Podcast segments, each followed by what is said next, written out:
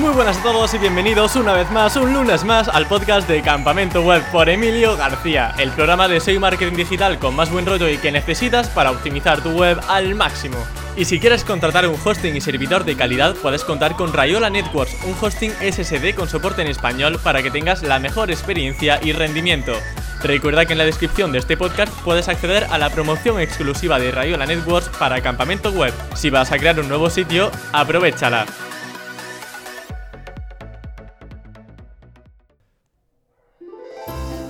¡Ho, ho, ho! Hoy estrenamos Campamento Web Christmas Time. Vaya, es lo mismo, pero con música navideña de fondo, que es que me gustan a mí estas tonterías.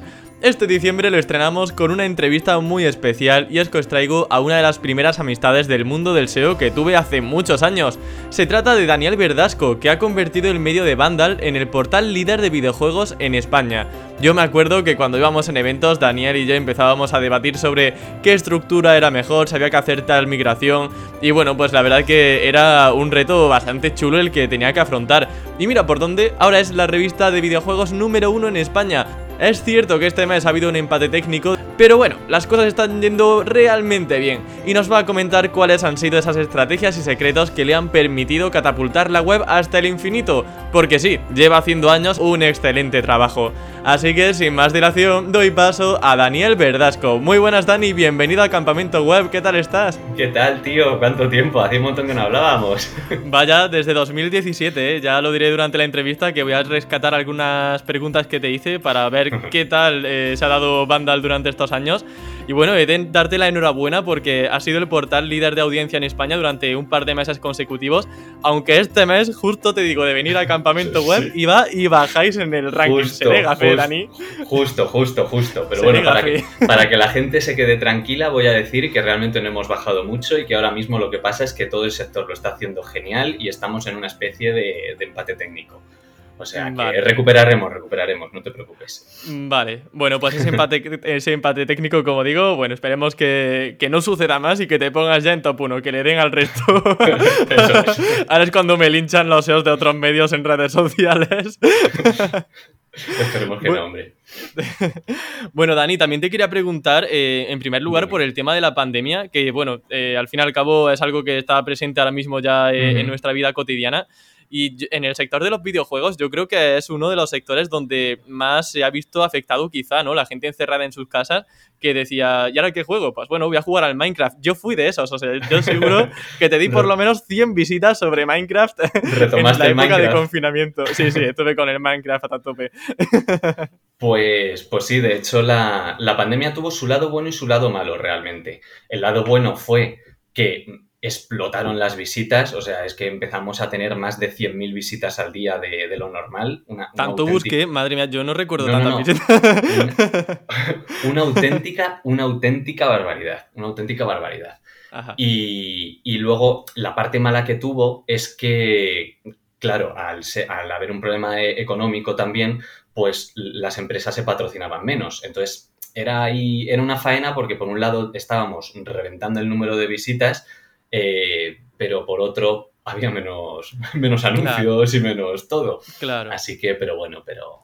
Porque en Vandal eh, utilizáis AdSense, utilizáis patrocinios, un poco de todo. En Vandal utilizamos AdSense, utilizamos patrocinios y luego por lo que nos regimos nosotros es por el sistema de, de Comscore, que va totalmente aparte, que es el sistema de publicidad española en medios digitales, que en función de la- los usuarios únicos que, que tengas, eh, pues pone el precio de tu publicidad a un precio o a otro. De acuerdo, sí, Comscore, eh, vamos, yo creo que muchos medios digitales, los más top, están ahí metidos Sí, en ese, en ese índice, todos, efectivamente. Sí, sí. Eh, yo te quería preguntar también sobre tu trabajo, que creo que es muy similar al mío, porque en definitiva es estar codo con codo con un equipo editorial, si no me equivoco. ¿Nos Sí. podrías explicar cómo es tu trabajo? Es decir, tú te sientas y ¿qué haces? Pues a ver, bueno, yo me siento, me preparo, me Además, preparo mi café, desayuno. ¿no? Claro, ahora mismo en tu casita, te sientas en tu, en tu dormitorio o en tu, en tu oficina. Sí, sí. No, pero a ver, pues realmente el día a día depende mucho de, bueno, depende mucho, varía mucho en función de lo que te vaya pidiendo eh, el tráfico. Pues a ver, yo lo primero que hago es mirar el tráfico del día anterior, eh, cómo ha estado por la noche, cómo está por la mañana y en función de eso pues voy, voy enfocando un poquito eh, el día. Luego también pues miras las, las, herramientas de SEO, pues lo típico, SES Console, Sistrix, Hrefs. Yo tengo una, ahora como estamos con, con el español, tengo una que me han dejado que es buenísima, que se llama Marfil Compass, que te da directamente el, el tráfico de el tráfico que tienes al momento con de dónde te está viniendo, cuáles son los posts que mejor están funcionando, las palabras clave por las que están entrando, es una locura. O sea, un Analytics, el directo de Analytics, pero mejorado, ¿no? Imagino. Es el directo de Analytics, efectivamente, pero muy mejorado. Sí, sí, sí. Y luego, pues una vez que he terminado de revisar, pues todo eso, cómo va el tráfico y las herramientas, la visibilidad, todo eso, pues miro también mucho los, los temas de actualidad que hay, qué es lo que se está buscando, o cuál es el juego que va a salir y tenemos que empezar a planificar qué guía vamos a hacer, o cuál priorizamos, cuál no. Luego otros días, pues eh, si creo que hay que empezar a hacer eh, cosas de deseo técnico, pues, pues también propongo acciones. En fin, luego reviso también muchísimo artículos, cambio titulares, hago mejoras, miro lo que los artículos que han bajado, por qué han bajado, cómo se pueden recuperar, muchas cosas. O sea, todo, ¿no? O sea, eres básicamente el CEO de Vandal. No, no, no, no, no, no, no, soy el CEO de Vandal, para nada. De hecho, tengo que decir que, que mi jefe, que es el CEO de Vandal, trabaja una barbaridad y que sí que trabajo mucho codo con codo con él y también con el redactor jefe, claro, entre, entre los tres como que, que vamos organizando mucho el día y, lo que vamos haciendo y cómo evolucionar la página, todo eso. Qué guay.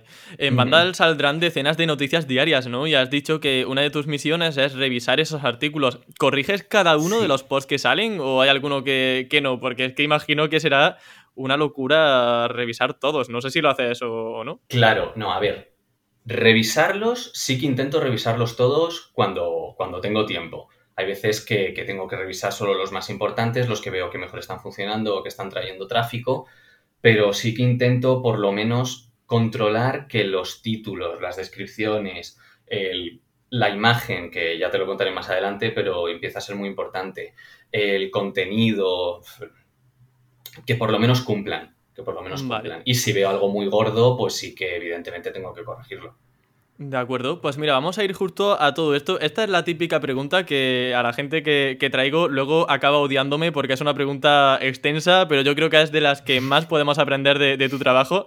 Y es básicamente que nos cuentes eh, todo lo que se te ocurra sobre optimizaciones que realices en los artículos y cómo los corriges, es decir, tips para hacer un contenido realmente de 10 y, bueno, pues eso, cuando te enfrentas a un artículo, ¿qué es lo que sueles corregir?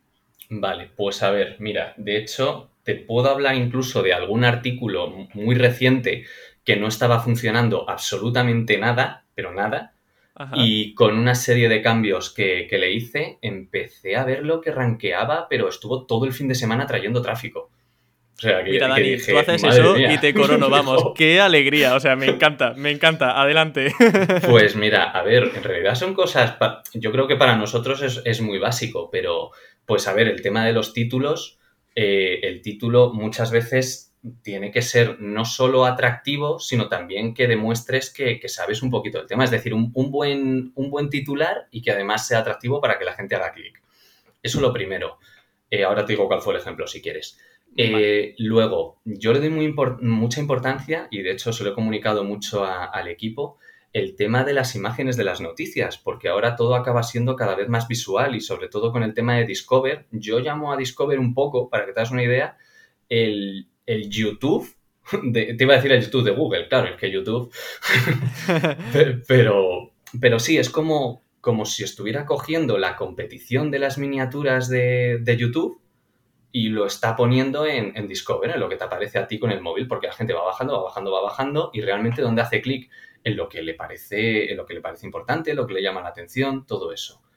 Luego, eh, las descripciones también las suelo cambiar bastante para eh, que si no he podido poner la palabra clave en el titular, que por lo menos aparezca en la descripción, o una segunda forma por la cual la gente lo pueda estar buscando.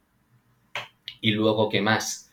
Los primeros párrafos, sobre todo el primer párrafo, para mí es de lo más importante porque tiene que ser un resumen prácticamente total de lo que va la noticia.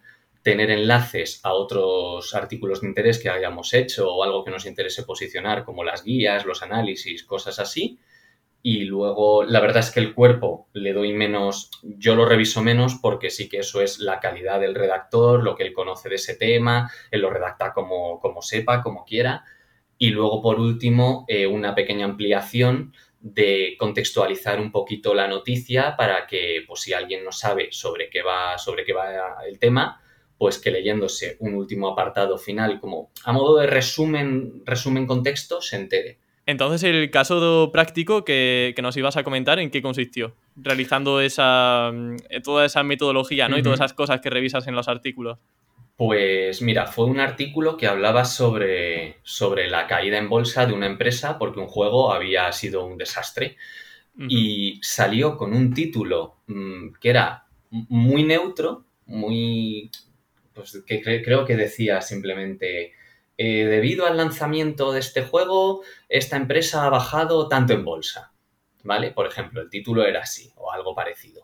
Y luego le pusieron una imagen que era muy simple, realmente era una imagen del juego, no, tres imágenes del juego así en barras y ya está. Y una descripción también así como muy, muy simple.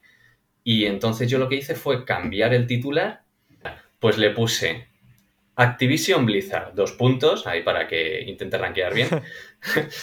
Sus acciones siguen desplomándose tras todos los problemas.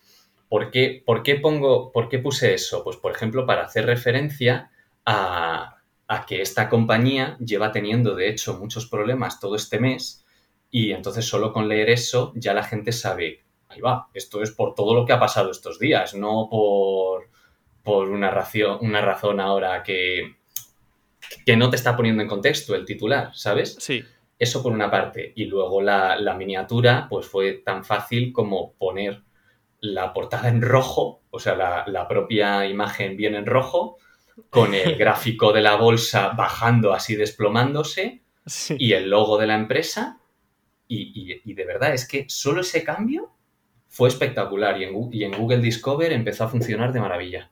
¿En cuánto tiempo reaccionasteis? Porque en Google Discover entiendo que a los dos días aproximadamente eh, es más difícil, ¿no? Aparecer en la, plataforma o en el servicio ese. Pues realmente esa noticia eh, pasaron, pasó un día, pasó un día y le actualicé la fecha para que Google la cogiera como que, como que era nueva y, así funcionó bastante bien, la verdad. Y ya digo que no lo había cogido antes. Me hace mucha gracia también, Dani, lo que dices de poner. Eh, ¿Activision era la empresa?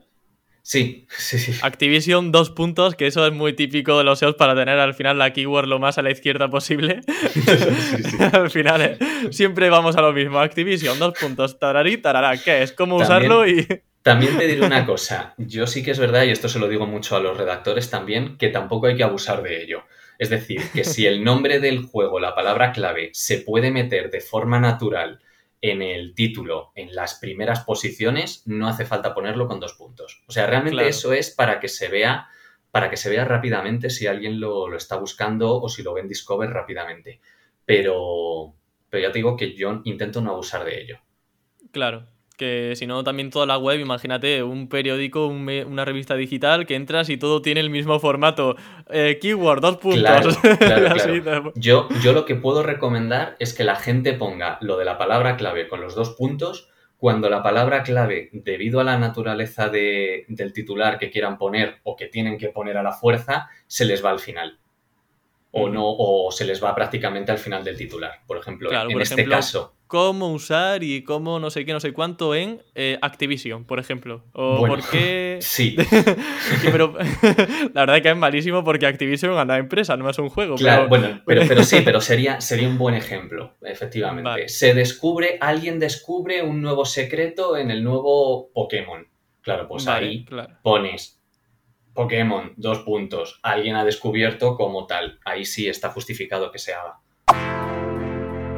¿Aún no conoces Ahrefs, mi herramienta SEO favorita? Pues se trata de una herramienta todo en uno con la que podrás hacer análisis SEO como todo un profesional. Entre algunas de sus funciones encontramos la capacidad de auditar tu sitio, analizar a tus competidores, estudiar qué están buscando tus clientes en Google, descubrir los contenidos más compartidos de tu sector y monitorizar las keywords posicionadas de tu proyecto. Y ya tengas un nivel básico o avanzado, Ahrefs tiene las funcionalidades que necesitas para aprender a posicionar mejor y conseguir más tráfico.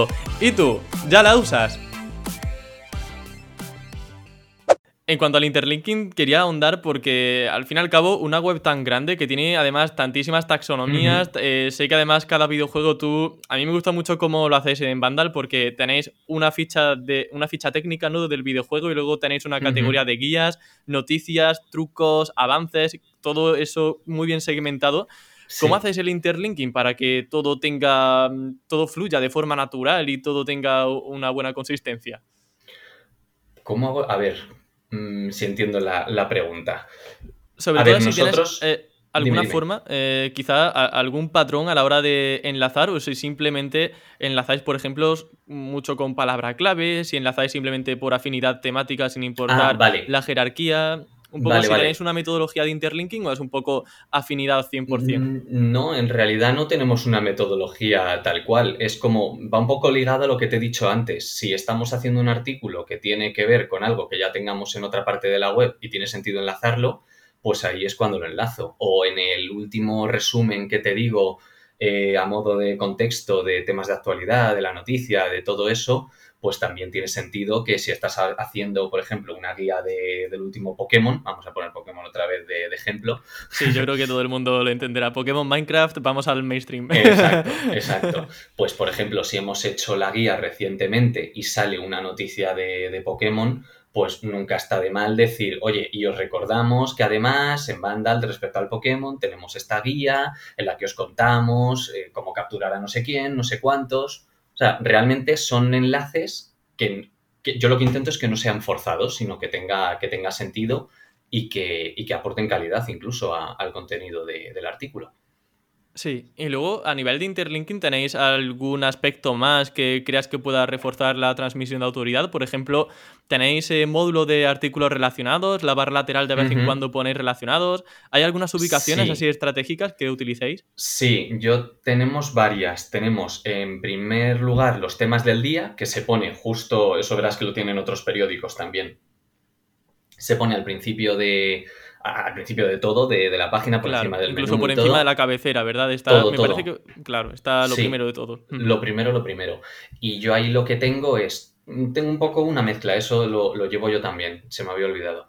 Eh, por una parte tengo los artículos que más, que más me interesa posicionar en ese día, en el propio día, y por otra parte los que a larga eh, quiero, quiero que se mantengan y que estén teniendo buena autoridad. Porque sí que es verdad que lo que tenemos ahí es lo que más se rastrea.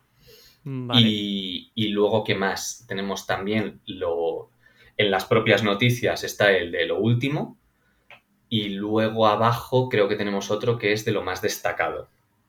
Y luego también eh, yo le doy mucha importancia a, por ejemplo, antes la página estaba organizada en base a las plataformas. Y nosotros lo que hicimos para, mejorar el interlinking es enlazarlo por tipo de, por tipo de artículos, es decir, eh, noticias, reportaje, guías, trucos, y luego ahí ya te metes, porque si no, eh, como que los directorios, e, e, eso ha sido una forma de poner los directorios en primer nivel de enlazado, para que tú me entiendas. Ajá. Justo de eso también quería hablar porque ¿qué pasa cuando hay un juego, por ejemplo, que está en distintas consolas? Por ejemplo, un juego que está para PlayStation 4, Nintendo Switch, PC. ¿Cómo organizas ese contenido? ¿Se genera duplicidad eh, o, cómo se gestiona? Pues mira, ese fue uno de los mayores problemas que, tuvimos cuando entré prácticamente, porque como te digo antes, la web estaba orientada en base a las plataformas y no en, en torno a los juegos o las categorías de artículos y había una duplicidad de contenido, pero, pero espectacular. Lo que, pues, lo que acabamos haciendo fue unificar, como te digo, eh, enlazar, o sea, la estructura de la web que sea en base a los tipos de artículo y, los juegos, y luego las fichas, las fichas técnicas y todo eso, pues las unificamos. Ya, como que ya no importa tanto buscar el juego con la plataforma, sino simplemente el juego. Si la gente busca Pokémon, no te va a buscar que si en Nintendo Switch o en Android o No, es que saben que eh, lo que importa es el juego. Vale. ¿Hacéis formaciones SEO con los editores de los blogs? Porque en caso de que sí, ¿qué recomendaciones les hacéis? Pues sí, yo he hecho, yo he hecho varias con ellos, porque además eh, en Vandal somos una pequeña gran familia, por así decirlo, nos llevamos, nos llevamos todos bastante bien y sí que eh, hay muchas veces que les dices cosas de deseo y tal que pueden no estar de acuerdo y lo entiendo porque van en contra de muchos principios que tienen que ver con, la, con el periodismo tradicional, pero sí que es verdad que todo el mundo sabemos que hay que remar en la misma dirección y que, y que hay que adaptarse un poquito a, los nuevos tiempos. Y sí, sí que he dado bastantes, bastantes formaciones, bastantes charlas. ¿Cuántas más o menos? O sea, ¿lo hacéis de forma recurrente, de algo puntual? Mm, no sé cuántas he dado ahora mismo, porque antes, por ejemplo, lo hacíamos por mail, otras veces cogíamos solo algunos de, un, de una parte concreta de la web para hablar con ellos, luego otras veces sí que hemos metido a todos, mm, pero, pero sí que, o sea, lo que yo intento decir es pues realmente todo esto que yo te estoy diciendo a ti, eh, cómo hacer buenos títulos, cómo hacer buenas descripciones, cómo hacer buenas imágenes, cómo poner bien el primer párrafo, que eso tiene que tener enlaces con sentido a otras partes que nos interesen, eh, que los artículos tienen que tener calidad, utilizar, pues, eh, utilizar listados cuando sea, cuando sea oportuno para ver si conseguimos cajitas de, Google. También he intentado mucho mentalizar sobre lo importante que es escribir de cara a pensar cómo se puede conseguir una, yo lo llamo cajita de Google, son los, los snippets estos. Sí, sí. Eh, pues sí, todo, todo eso. Claro, dar una respuesta directa quizá, ¿no? Es decir, no, eh, no hablar de forma metafórica o de forma muy muy engorrosa, sino dar una respuesta concisa, como hace Wikipedia, por ejemplo, cuando tú entras en una ficha que te dice, por ejemplo, un videojuego es ta ta ta y ta tal. Ya está. La gente cuando busque en Google que es un videojuego, pues le saldrá Wikipedia porque te lo ha respuesto, te lo ha respondido en el primer párrafo, en la primera línea y de forma muy concisa. Sí, sí. Yo lo que digo, lo que digo mucho, el, truquillo que tengo para, las cajitas, para los, los snippets, realmente no es solo contestar a la, pregunta que te está haciendo Google, sino imaginarte, esto te va a parecer una locura, pero de verdad que funciona. Imaginarte cómo Google va a leer tu resultado y lo va a decir con su voz.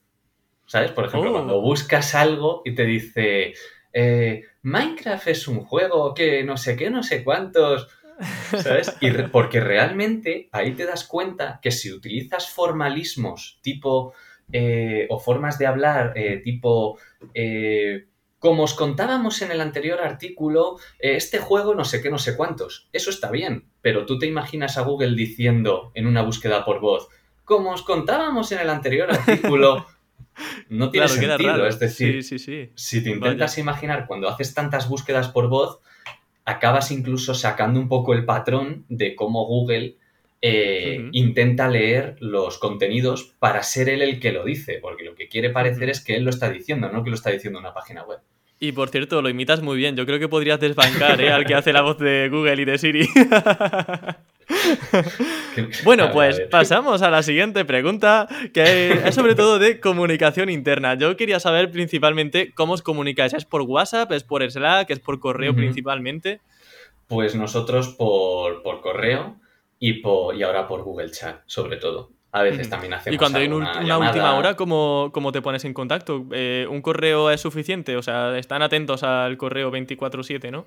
Eh, dices una última hora si hay que. Sí, por ejemplo, otras, ¿ha pasado algo? O mira, tenéis que escribir rápido de este juego porque acaba de salir una noticia muy mm, importante. Por Google Chat.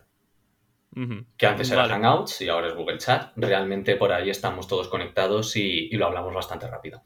Mm, sí, sí, sí. De todas formas, por suerte, todo el tema de, actualidad que sea así muy loco, eh, se encarga realmente el redactor jefe de Vandal. Mm, vale.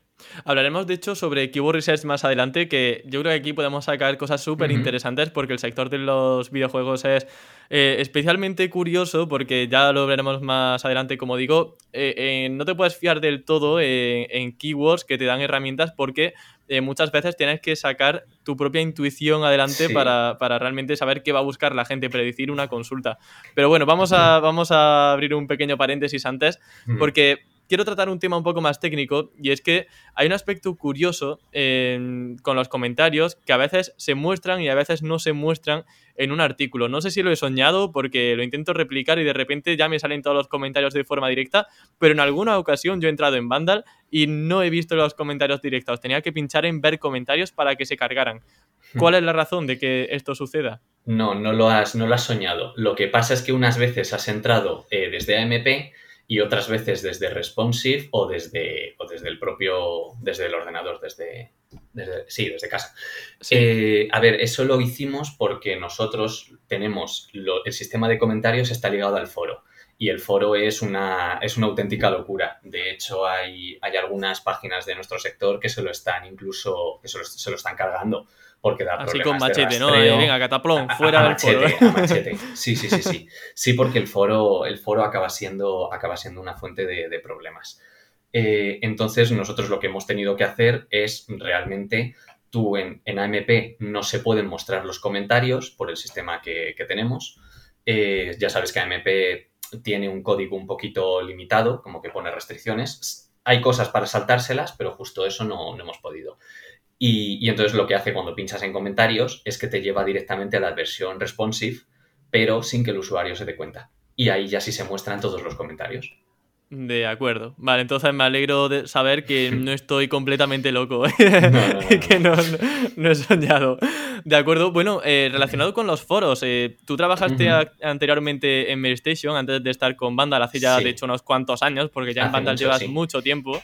Em, me comentabas eh, fuera de cámaras que Medistation quitó el foro completamente, como dices, a machete. ¿Sabes un poco qué hicieron y cuál fue el impacto de, cargarse el foro así tan, de forma tan brusca? Pues, a ver, lo que ellos hicieron fue que, como se cambiaron a las, directamente ellos ahora Meristation es as, meristation.as.com. No, es as directorio barra Meristation, eso es. Y lo que hicieron fue eh, directamente el foro, no lo migraron es decir, seguía estando el dominio meristation.com foro. Entonces eso con el tiempo eh, fue muriendo, fue muriendo, fue muriendo hasta que directamente decidieron, decidieron borrarlo.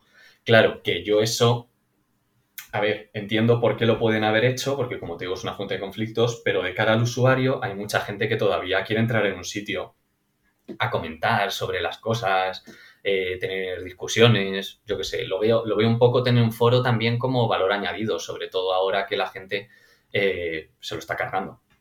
Ya. Porque eh, los comentarios entonces van asociados en Vandal directamente al foro.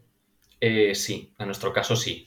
Sí que podría haber otro sistema, pero debido al gestor que tenemos no, no podemos hacer otra cosa. Mm, vale.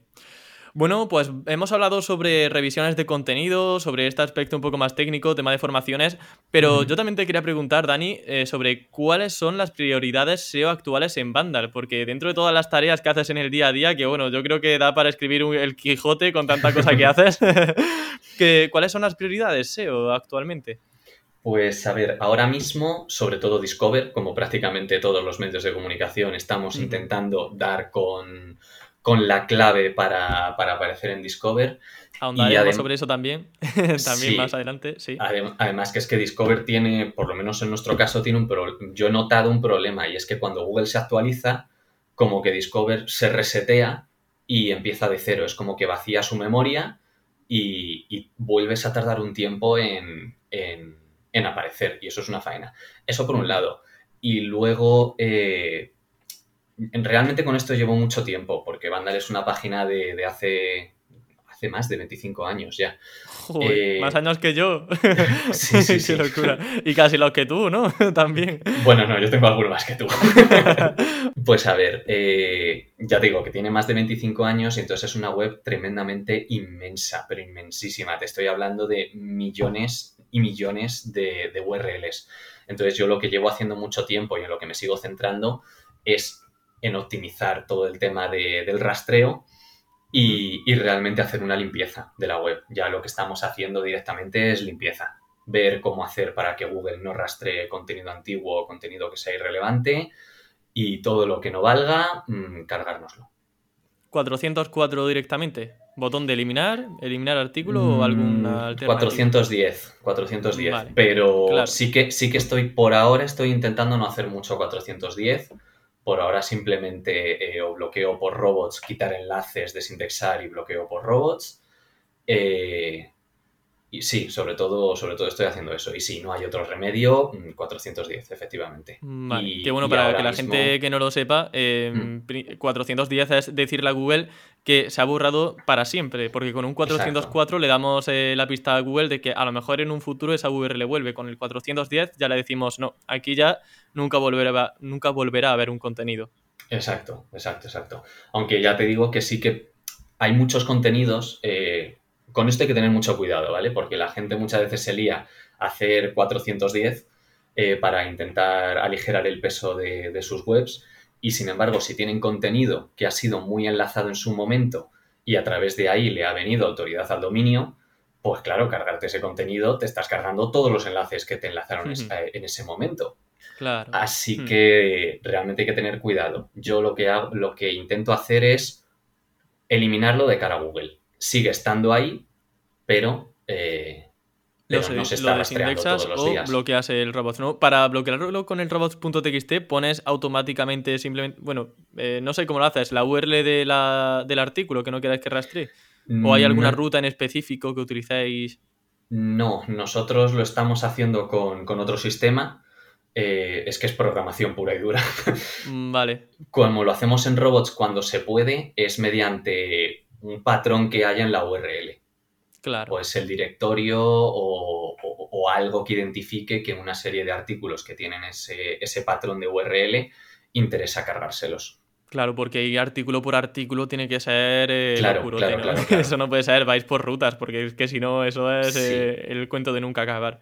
Sí, sí, sí. Eso es. Y contadores de visitas también tenemos. Ujú. Mm, Sí, tenemos. Ya te digo que, que ahí hay un. Es un entramado gordo. Vale. Pero, pero Eh, te puedo decir que, que prácticamente, no sé si más del 70% de la web eh, ahora mismo está capado. El 70% de la web, Sí, sí. principalmente con robots, eh, como decías. entre robots, sí, quitar enlaces y no index, todo eso, sí, y cu- 410, sí, sí. ¿Cuál es el motivo por el que poner a veces robots, a veces no index o a veces 410? Pues a ver, eh, el no index te lo acaba eliminando con el tiempo. Es decir, el no index realmente es para que no aparezca en, en los in- en el índice de, de resultados, en las búsquedas, pero con el tiempo acabará, acabará desapareciendo. Por no index, por norma general, yo pongo lo que no puedo bloquear por robots, básicamente. ¿Cómo ¿Sabes?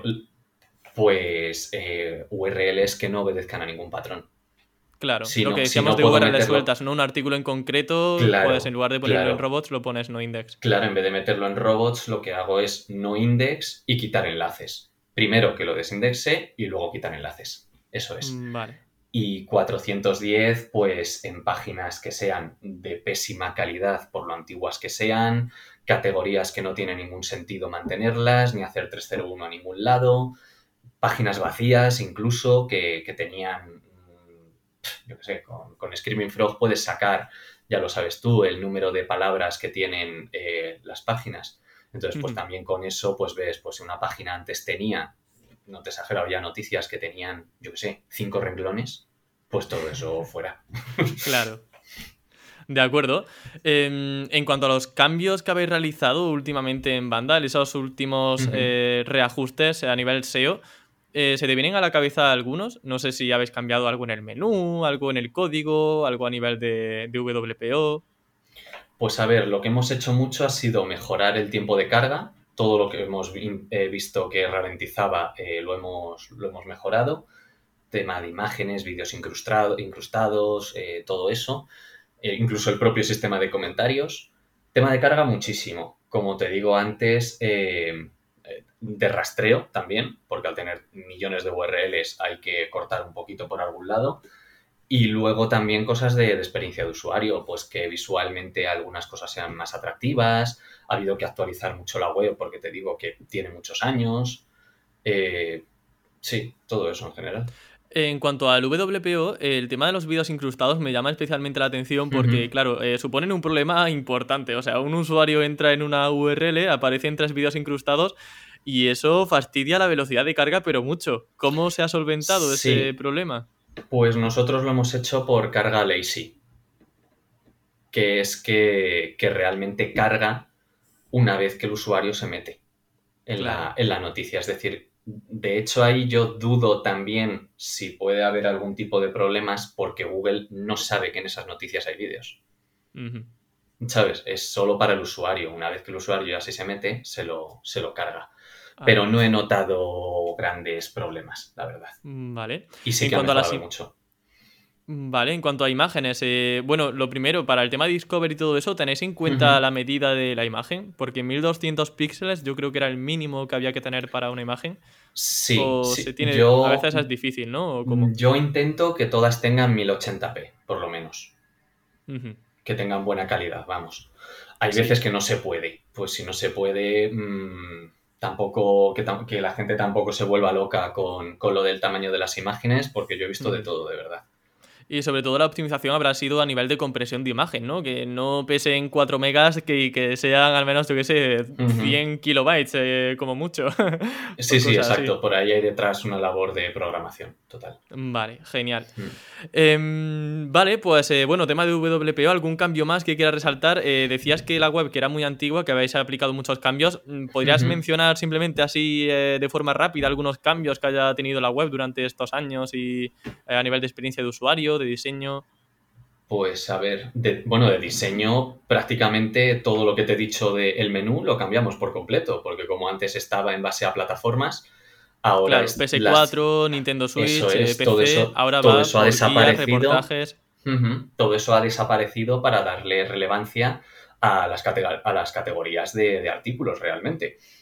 Eh, y luego también lo que hemos hecho ha sido apostar mucho por cine, series, hemos empezado a desarrollar como un subdirectorio de temas frikis o random, de hecho lo llamamos random, que, además gracias al haber optimizado tanto el rastreo de la página principal, Google ha empezado a meterse más en, en este directorio y cada vez tenemos más relevancia y más autoridad en temas de cine, series, cosas frikis, cómics cosas así que antes, por ejemplo, no teníamos. Ese ha sido, sí, ese ha sido un cambio bastante, bastante importante también. Es curioso, ¿no? Que al final Google no se ha limitado a posicionaros para temas de videojuegos, sino que al estar en un subdominio, quizá entiende que es una web eh, que, bueno, que va a tener una, índole, una índole distinta, ¿no? Una temática distinta y quizá es un poco más permisivo para posicionarte en otras verticales, como podrían ser cine, eh, series, que bueno, es un poco dentro del mundo friki, no digamos, pero bueno, son cosas distintas para seriefilos, cinéfilos. Sí, sí, pero realmente yo no creo que eso sea por haber sido su dominio del español, porque de hecho Hobby Consolas lleva haciendo eso eh, muchísimo tiempo y no es su dominio de nada. No es simplemente que si Google ve que tú empiezas a hacer artículos de calidad, que son visitados, sobre todo que, que entiendes del tema, es decir, no lanzas uno de vez en cuando, sino que realmente te centras en, en tener a alguien ahí para cine y series que sepa que sepa del tema, artículos originales, que incluso te los enlacen. Poco a poco vas ganando autoridad, autoridad en, esos temas y lo que te digo, y si encima has optimizado todo el rastreo de la web original para que pueda derivar a esta nueva parte, pues hace que crezca mucho más, claro.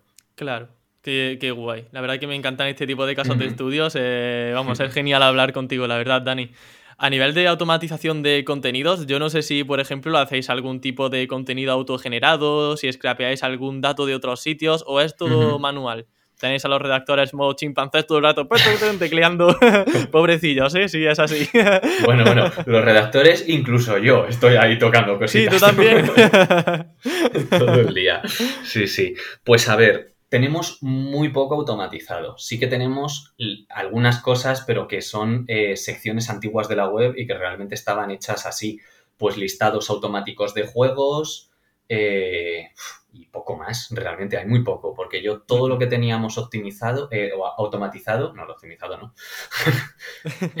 lo automatizado realmente acaba dando, por lo menos en mi caso, me ha acabado dando más dolores de cabeza que, cualquier otra cosa. Porque hmm. acaba fallando, acaba dando problemas de, todo tipo y, sí que intentamos prácticamente todo hacerlo de forma manual, excepto ese ejemplo que te digo de cosas antiguas que ya no se pueden cambiar, todo lo automatizado fuera.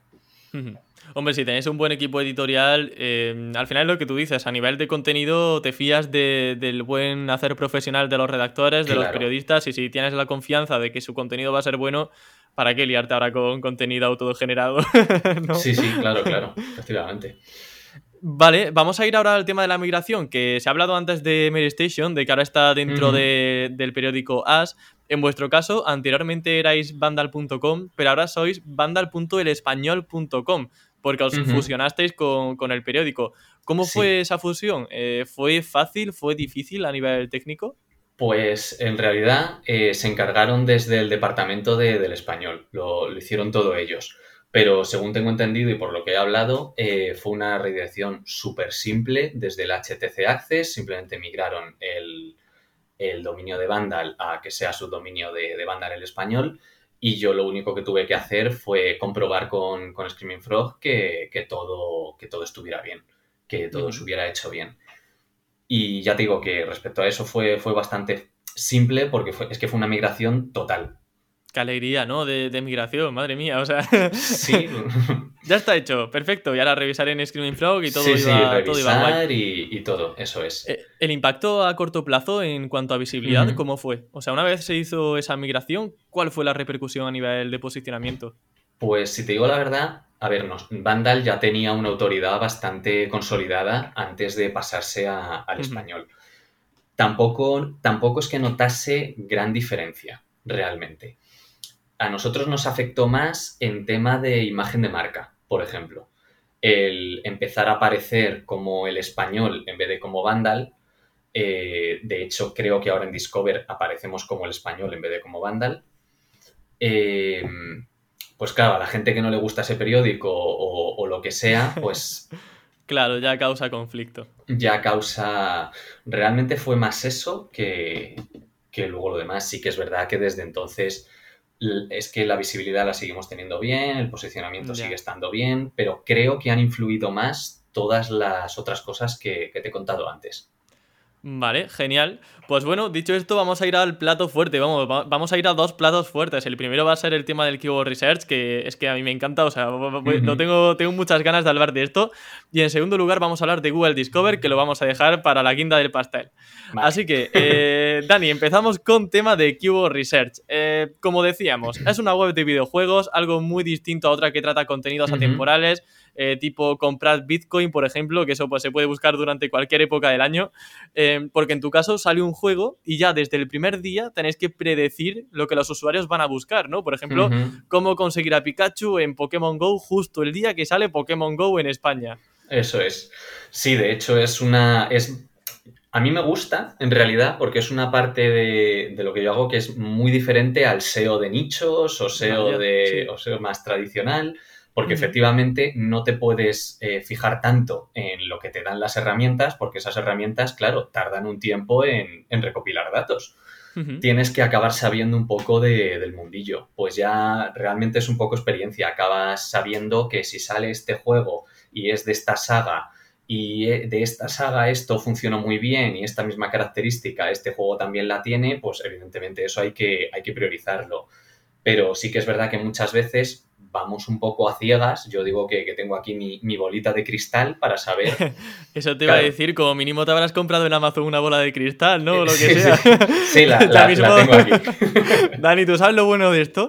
Que si algún día el SEO deja de ser rentable, puedes hacerte pitoniso y te pones en la tele a predecir el futuro. claro, claro, claro. Muchas veces, pues imagínate, salen, van a salir el mismo día tres juegos diferentes o en esa misma semana cuatro juegos dices, ¿cuál hacemos? ¿De cuál hacemos guía? ¿A cuál le damos prioridad? Eh, claro, tú, tienes un, tú tienes un equipo que es el que tiene que encargarse de hacer, de hacer esos artículos. Entonces, pues ahí realmente es lo que tú creas, según las noticias que has ido dando, has visto lo que funcionaba, lo que no, eh, si ese juego parece que va a tener problemas o fallos, que luego, oye, luego de repente sale uno, tipo el, el Among Us, el, en la pandemia, que ni Dios lo conocía, nadie sabía que eso lo iba a petar y de repente, ¡pum! Es, un, es el mega éxito en Twitch, en YouTube, en absolutamente todo y hay que ponerse corriendo a hacer algo. Pero si no, si no, claro, es un poco conocer, conocer sobre el sector. De todas formas, eh, yo utilizo mucho una herramienta que me gusta mucho, se llama Keyword Sitter, no sé si la conoces. Sí, sí, sí. El, el cada keywords. Vaya, sí, sí. Mira, sinceramente, es una herramienta que es súper simple, básica, con una interfaz que parece un blog de notas. Sí, pero... un mojón de, interfaz, como su nombre, Keyword Sitter. Por eso efectivamente, efectivamente. Pero, pero si te digo la verdad, realmente para para tema de buscar palabras clave de cosas que se estén buscando en el momento o hace tres días o así, a mí es la que mejor me funciona porque es la que, la que antes consigue recopilar los datos de Google, porque sabes que realmente lo que hace, que te saca casco porro, eh, con la A todo lo que se ha buscado de eso, con la B todo lo que se ha buscado de eso. Claro, Pokémon más A, Pokémon más B. Y todas las sugerencias ¿no? de la palabra clave con esas, eh, con el vocabulario al final, con el abecedario. Eso es, te saca un chorrón de cosas. Y, claro, pero no te da ni datos ni nada, pero tú puedes empezar a ver, anda, pues esta consulta se empieza a repetir de formas diferentes, con diferentes letras, con, en diferentes idiomas eh, o con sinónimos, y entonces pues igual con tres días, gracias a eso, sí que puedes empezar a saber qué, qué contenidos son importantes y cuáles no. Qué bueno, qué bueno. Pues me encanta eso. Yo, Keyword Sitter, soy muy fan de la herramienta. Es lo que tú dices. Es una herramienta súper sencilla. Tú pones la keyword, le das a Shift Keywords y te empieza a ir, vamos, cientos y cientos y eh, miles y miles de keywords. Y a la que te despiertas, y yo creo que ya te explota el ordenador. Dice, pero niño, ¿qué haces con tanta keyword aquí metida? Ponte a hacer un artículo ya. sí, sí, desde luego. Pero ya te digo que, es muy útil para, saber keywords con pocos días eh, si lo necesitas ya te digo, sacas, sacas patrones, dices, anda, esto se está buscando mucho de diferentes formas. Pues no me da el volumen, pero será por algo. Claro, volumen ya hemos visto que es imposible, porque al final las herramientas necesitan un tiempo para procesar y hacer sobre todo la media. Es decir, al final el volumen de búsqueda es una media de todo el año. Así que si es algo que sucedió ayer, pues es muy difícil todavía que haya información sobre ello. ¿Qué otras formas tienen de documentarse los redactores? Y bueno, tú mismo, ¿no? Que decías que en el equipo editorial también te pones a teclear de vez en cuando. Em, ¿Usan Twitter, YouTube? ¿Seguís a Supercell, por ejemplo? ¿A Nintendo? ¿Cómo, cómo os enteráis de todo? Pues a ver, para eso es, el redactor jefe el que, el que se encarga. Él es el que se encarga realmente de buscar todas las oh, cosas no Me digas, pobre redactor jefe. bueno. ¿Cómo se llama el redactor jefe? Jorge. Jorge, mis condolencias. Yo, de hecho, se lo he dicho varias veces que él hace una labor que, es increíble. De hecho, estamos intentando, vamos a intentar precisamente que los redactores sean más autónomos, más mm. creativos, eh, darles un poquito más de libertad, porque sí que es cierto que una sola persona no, no puede. Es que es lo que te digo, realmente somos muy pocos en Vandal. Realmente los que estamos ahí todos los días. ¿Cuántos estáis ya que has sacado el tema? A ver, eh, claro, es que... Aproximadamente, claro. Sin contar colaboradores, ¿vale? Porque contando colaboradores igual somos más de 16. Pero igual... ¿Colaboradores son redactores freelance o a qué te refieres? Sí, sí, redactores freelance que de vez en cuando pues te envían algo o tienen su sección y la van eh, mejorando poco a poco, pero realmente somos, somos pocos, pues no sé si en realidad del día a día, ¿vale? Lo que te digo el día a día, unos 10 Sí, unos 10, más o menos. Mm, vale. Te diría yo, así a bote pronto, ¿eh? Pero, Pero claro, pero sí que, sí que por ejemplo, yo estoy eh, haciendo mucho énfasis en eso, en que se empiece a, a, ser más creativo, más original, y si un redactor controla de un tema, pues mm, que se le dé más libertad para hablar de, para que se le dé, para hablar de ello.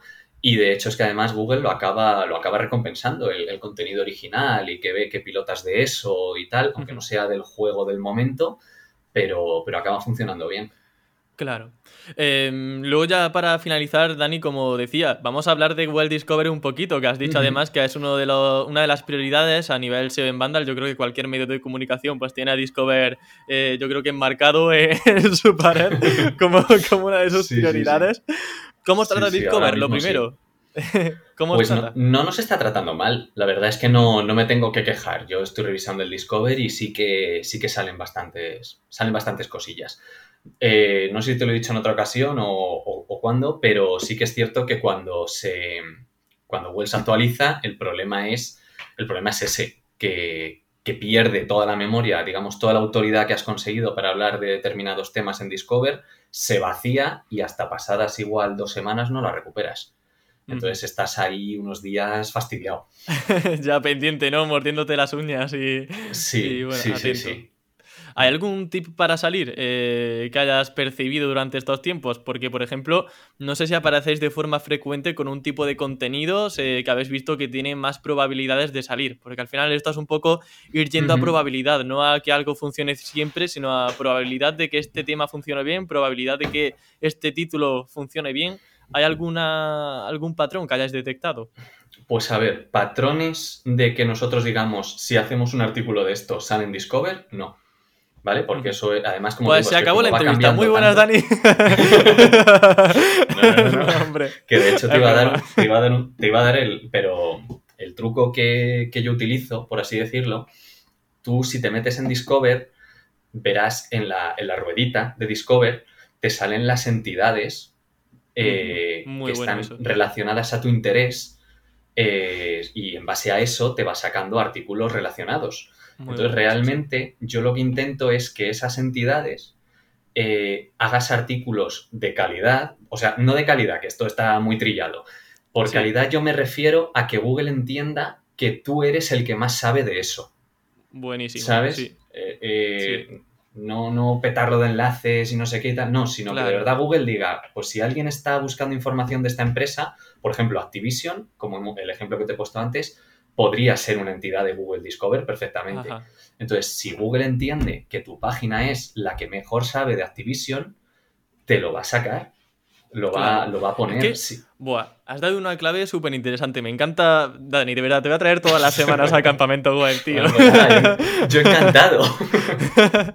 Mira, el tema de las entidades, si alguien no ha visto todavía las entidades que tiene Google asociadas a su perfil, tiene que hacerlo ya. Tiene que entrar uh -huh. en Google, en la aplicación de Google, que entre en la ruedita de ajustes, como bien has dicho, y que vea las entidades que Google ha asociado con su perfil. Y se va a dar cuenta del nivel de control que tenemos y de todo exacto, lo que sabes sobre exacto. nosotros. Es, es, es increíble. Pero es que además acierta mucho. O sea, yo, por ejemplo, cuando me pongo a ver criptomonedas, eh, tengo ya Bitcoin, criptomonedas como interés. Que quiero informarme uh -huh. del Zelda, pues tengo ya Zelda y salís en Vandal. Bueno, todos los días aparece una noticia de Vandal.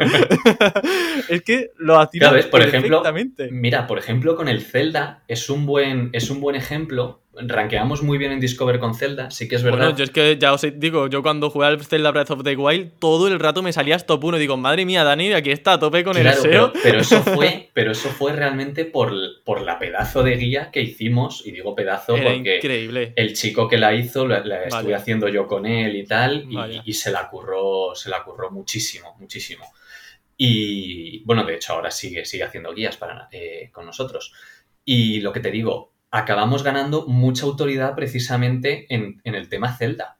Ya no solo con la noticia, sino con, claro, todo lo que se buscaba de, de Zelda, eh, de la guía, aparecíamos nosotros, pues Google ha acabado, de hecho, premiándonos mucho para, para, todo lo de, para todo lo de Zelda. Entonces, claro, si alguien tiene asociado en la ruedecita que pone Zelda, pues probablemente le, le salgamos nosotros.